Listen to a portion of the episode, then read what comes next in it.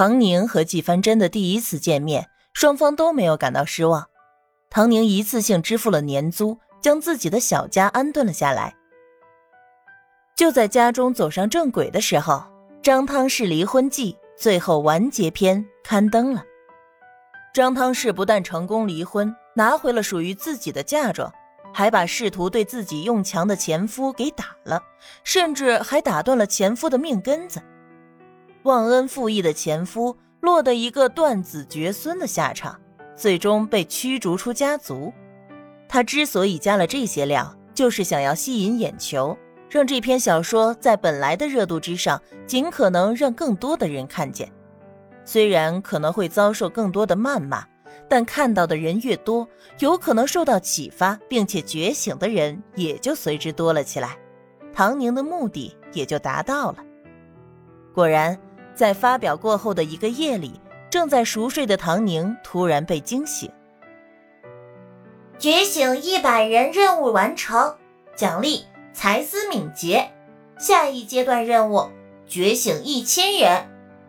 任务进度零，成功奖励文思泉涌，失败惩罚江郎才尽，请宿主再接再厉，勇攀高峰。机械音播放完毕，然后才是恋爱万岁系统的声音。宁宁，你真棒，恭喜完成任务！恋爱万岁系统由衷的为唐宁感到高兴。第一个任务如此顺利的就完成，那接下来的任务那还是问题吗？唐宁倒是叹了口气，唉，就是不知道这个觉醒的衡量标准是什么呢？就比如说《张汤氏离婚记》这篇小说，觉醒的对象应该是深陷备受虐待的不平等婚姻当中无法挣脱的女性。那么，觉醒是从心底里推翻了教条的束缚，还是真正的做出了行动呢？而这些行动又可以分为据理力争的减轻自己遭受的损害，亦或是直接愤而离婚。系统只发布了任务，并没有给出衡量标准，就像是考试出了一道论述题，但是没有给出正确答案，得分扣分都在看不见摸不着的情况下进行。对不起，宁宁，我检索过了，没有找到衡量标准。恋爱万岁系统觉得自己有些无能，这可是后台自动发布的任务，连跟他打声招呼都没有，更不用说告诉他正确答案了。这管理局也太霸道了。没关系，从奖励和惩罚来看，无非就是限制我的思想，而且我隐隐可以察觉到。这个觉醒注重的是从无到有，而非更加深层次的。这样看起来难度也不算太大。可是有一千人啊！我虽然懂得不多，但也知道想要说服别人难度有多大。在日常生活中，可以说服一个人、两个人就已经很不容易了。现在的意思。是想要让你说服一千个人，而且还是靠着作品，让这些人读懂你想要表达的意义，进而产生对自我重新的感悟，这也太难了吧？不错啊，唐宁微笑。恋爱万岁系统倒是懵逼了，啊，什么意思？我是说你不错，都能领悟到这么深刻。和原来的你比起来，已经是不可同日而语了。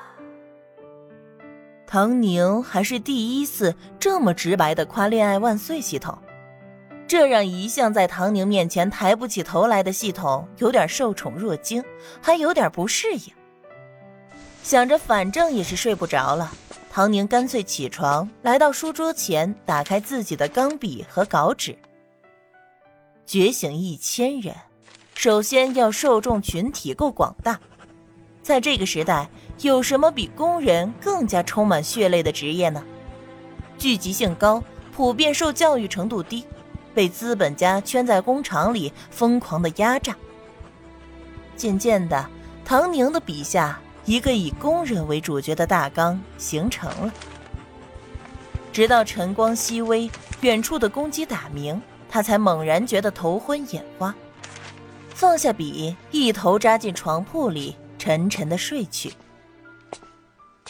季凡真来到唐宁家的时候，只觉得这里静悄悄的，跟一般的静不同，是一种分外刻意的、过分的安静。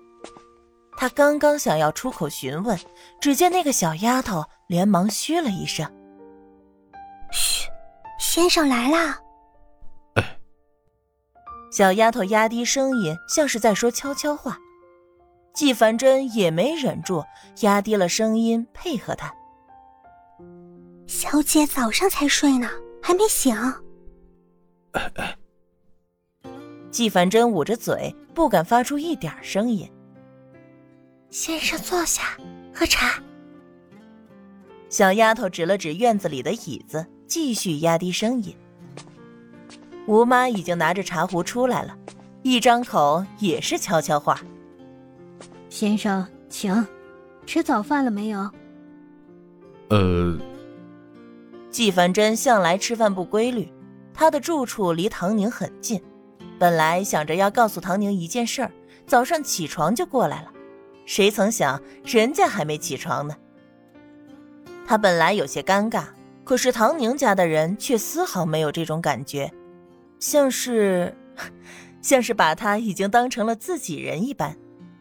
吴妈一看他的样子，就知道他是没吃。先生等着。我给您端早饭来。不，不用了。季凡真连忙拒绝。既然唐小姐还在休息，那我先走。他说着，却见那小丫头已经端着早饭出来了。吴妈也一把将她按在椅子上。先生别客气，当自己家，吃吧。是啊，先生，早饭可得吃好，否则一天都没精神。这可是我们小姐说的。准没错。小芳放下豆浆和生煎包子，嘴里还说着唐宁关于早餐的定义。季凡真也是真的饿了，闻见扑鼻的香味儿，肚子咕咕直叫。